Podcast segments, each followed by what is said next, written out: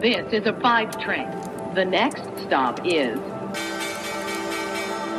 Wall Street.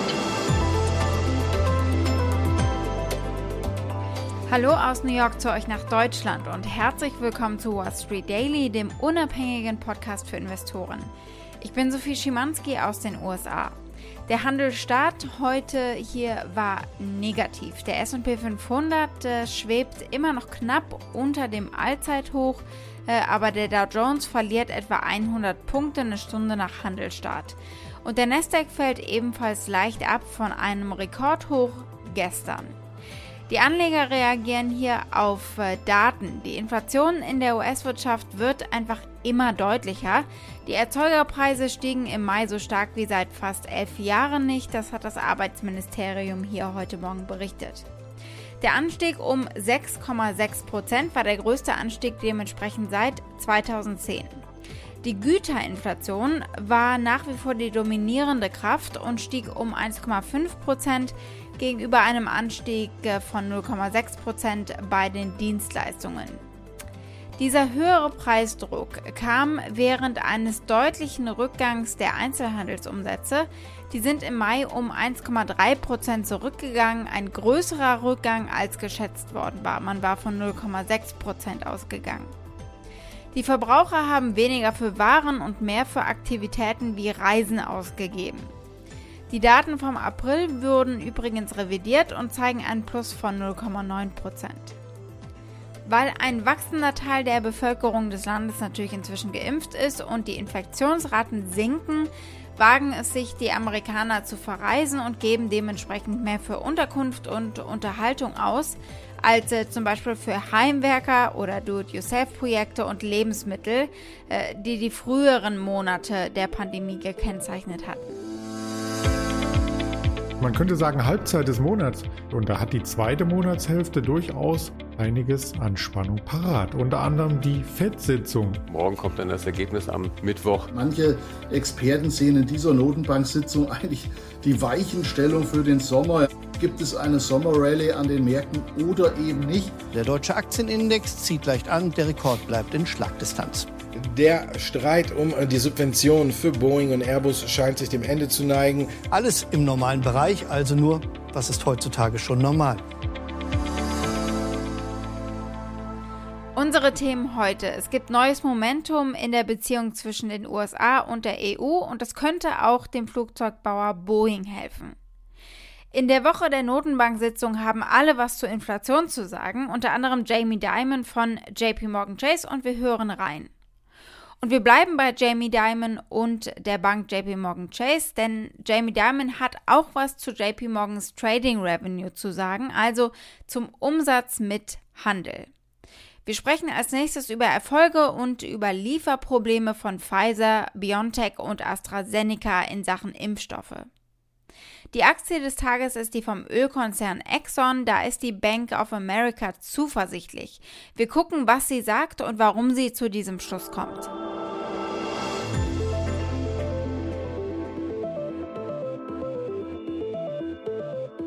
Unser erstes Thema. Die USA und die Europäische Union haben einen 17-jährigen Streit um Flugzeugsubventionen beendet. Das hat die EU-Kommissionspräsidentin Ursula von der Leyen heute gesagt. Sie hat sich in Brüssel mit Joe Biden getroffen und es lief von Anfang an sehr gut. Dieses Treffen hat mit einem Durchbruch in Sachen Flugzeugen begonnen. Zitat von der Leyen. Dies öffnet wirklich ein neues Kapitel in unserer Beziehung. Und damit sind die während der Präsidentschaft von Donald Trump verhängten Handelszölle im Zusammenhang mit dem 2004 erstmals aufgekommenen Streit zwischen Airbus und Boeing aufgehoben.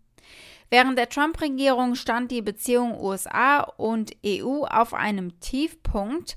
Trump verhängte Zölle in Höhe von 7,5 Milliarden US-Dollar auf europäische Produkte, nachdem die Welthandelsorganisation entschieden hatte, dass die EU Airbus unfaire Subventionen gewährt habe. Kurz darauf verhängte die EU Zölle im Wert von 4 Milliarden US-Dollar auf US-Produkte aufgrund eines anderen Welthandelsorganisationsurteils, demzufolge die USA Boeing illegale Beihilfen gewährt hatte.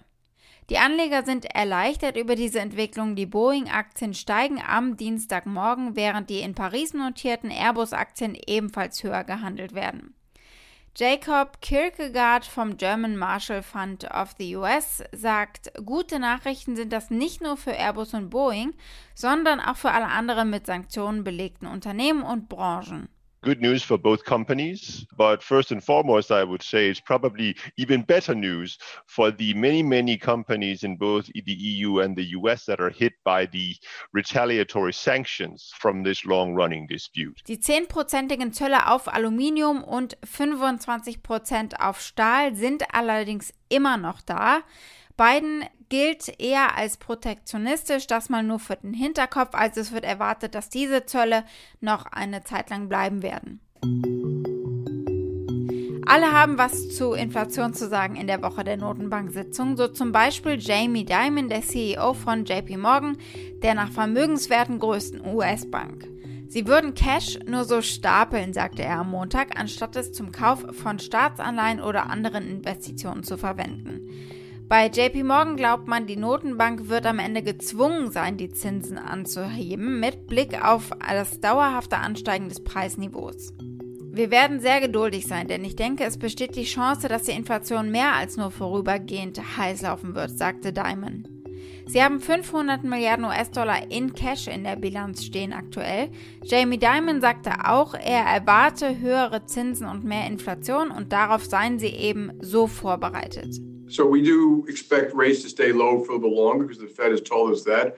But if you look at our balance sheet, we have like 500 billion of cash, and we've been effectively stockpiling more and more cash, waiting for opportunities to invest at higher rates. So our balance sheet is positioned that will benefit from rising rates, both in the short end and the long run, and long rates. And that really depends on decisions we make over the next six to nine months. But I, I do expect you're going to see higher rates and more inflation, and we're prepared for that. I think you also to have like a very, very strong economy. And so, you know, a very strong economy has other implications for us. We try to take all that in consideration when you manage the balance sheet.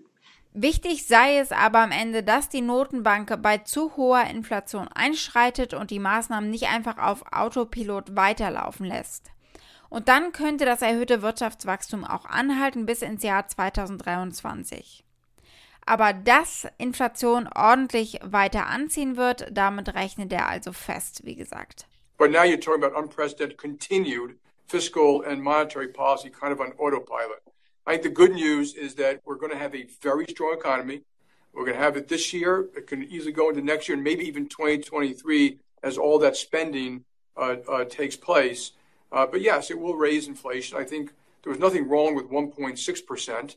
You know, I would expect it to go considerably higher than that. Hopefully, it won't be out of whack, and the Federal Reserve will be able to tamp it down. But you know, we always plan for things worse than that. So I don't know what the future portends. I hope it doesn't go there. I think the other very important part of this is whatever money we spend, that we spend wisely. If we if that money is wasted, is not productively spent, we will have more inflation, less productivity, slower growth, and the American democracy will have lost even more credibility in the eyes of the world. Bleiben wir mal bei JP Morgan und äh, bei Jamie Dimon.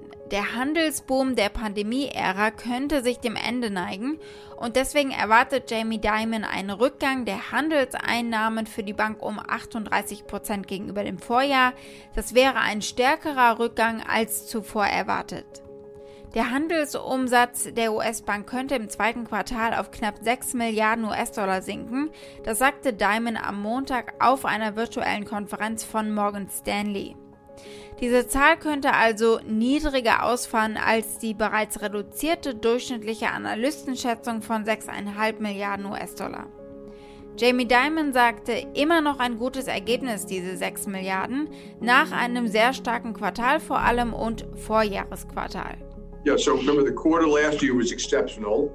The quarter last quarter was exceptional. This quarter is what I call more normal, where you can plug in your model and make it really simple. It's like something a little bit north of six billion, which is still pretty good, by the way, and probably better than we told you last time. Because last time we said more like 2019. I forget what that number was, but uh, plug in a number a little bit north of six. All trading, yeah. Als nächstes blicken wir auf Impfstoff-News. Es gibt äh, gute Nachrichten in einem ziemlich beunruhigenden Umfeld. Wir gucken auf Pfizer und BioNTech und auf AstraZeneca ganz konkret. Eine Analyse von mehr als 14.000 Fällen mit der, der Delta-Variante durch die englische Gesundheitsbehörde ergab, dass eine doppelte Dosis des Pfizer-BioNTech-Impfstoffs das Risiko eines Krankenhausaufenthalts nach einer Infektion mit der Delta-Variante um 96 Prozent reduziert. Zwei Dosen des von AstraZeneca entwickelten Impfstoffs reduzieren das Risiko um 92 Prozent. Derzeit sind etwa 10% der Covid-19-Fälle in den USA auf die Delta-Variante zurückzuführen, aber dieser Anteil verdoppelt sich alle zwei Wochen, das sagt ein ehemaliger Kommissar der US-amerikanischen FDA, also der Food äh, und Drug Administration, in einem CBS-Interview am Wochenende. Er sagte, dass die Delta-Variante wahrscheinlich als der dominierende Stamm des Coronavirus in den USA übernehmen wird. In UK ist das schon der Fall. Die Pfizer-Aktie ist flach an diesem Morgen, ebenso AstraZeneca. BioNTech muss sich erst noch fangen nach Lieferproblemen. Statt 5 Millionen Dosen haben sie in der vergangenen und in dieser Woche nur 4,5 Millionen Dosen an Deutschland ausliefern können. Die restlichen zugesagten Dosen sollen dann in den letzten beiden Juniwochen erfolgen. Der Finanzchef Sirk Pötting bestätigte die Ziele für das zweite Quartal. Bis 2022 will das Mainzer Unternehmen seine Produktion auf 4 Milliarden Impfdosen steigern. Aber es gäbe aktuell kleinere Verzögerungen in den Produktionsabläufen.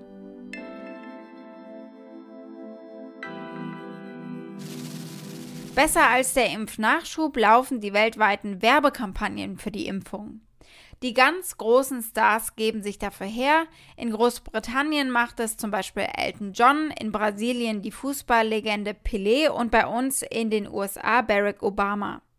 Jetzt habe ich mal geschaut, wen ihr in Deutschland an der Impffront habt und habe mich ein bisschen erschrocken.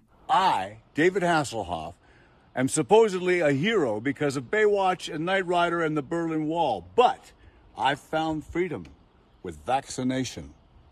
You can too. David Hasselhoff also im Auftrag der Bundesregierung. Ist das ernst gemeint oder lustig? The most important experience of the pandemic for me is death. It causes death. The advice I can give to everyone in America and to the world and to Germany is get vaccinated. Also er selbst wird es wohl ernst meinen. Für Hasselhoff hängt an der Impfung letztlich sein Job. Er soll im Sommer bei euch in Deutschland eine neue Serie drehen. Geimpft dürfte das entspannter werden.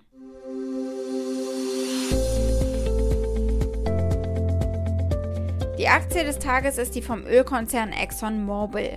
Die Bank of America hat einige rosige Aussichten geteilt für das Unternehmen und äh, seine Anleger. Die Bank of America hat ein Ziel von 90 US-Dollar für Exxon festgelegt und das liegt 45 Prozent über dem Kurs, den die Aktie aktuell hält. Die Bank of America geht außerdem davon aus, dass Exxon seine Dividende erhöhen wird, nach aggressiven Kostensenkungsmaßnahmen und einer Erholung der Ölpreise. Das Unternehmen selbst rechnet bis 2030 mit einem Dividendenwachstum von 5%. Die Aktien von Exxon sind in diesem Jahr bereits um 51% gestiegen. Blicken wir mal auf die Analystenbewertungen. Es gibt 8 Kaufratings, einmal heißt es Overweight, 18 Mal halten und ein Verkaufsrating. Das durchschnittliche Medianpreisziel liegt bei 65 Dollar. Wall Street. Damit war es das für heute. Schickt mir gerne eure Fragen oder Vorschläge für eine der nächsten Ausgaben. Ihr erreicht mich unter wall-street-daily at mediapioneer.com. Und damit wünsche ich euch einen schönen Abend und vor allem äh, viel Spaß beim Fußball gucken. Heute steht ja an Frankreich äh, das erste EM-Spiel der Deutschen eben. Ich schaue es mir auch an. Die Spiele werden auch hier in den USA übertragen und ich suche mir ja wahrscheinlich einen Biergarten. Wir haben schönes Wetter und äh, durch die Zeitverschiebung ist der Anpfiff für uns nachmittags, also bestes Timing für mich und für uns Frühschichtler an der Ostküste. Wir hören uns morgen wieder. Bis dahin, eure Sophie.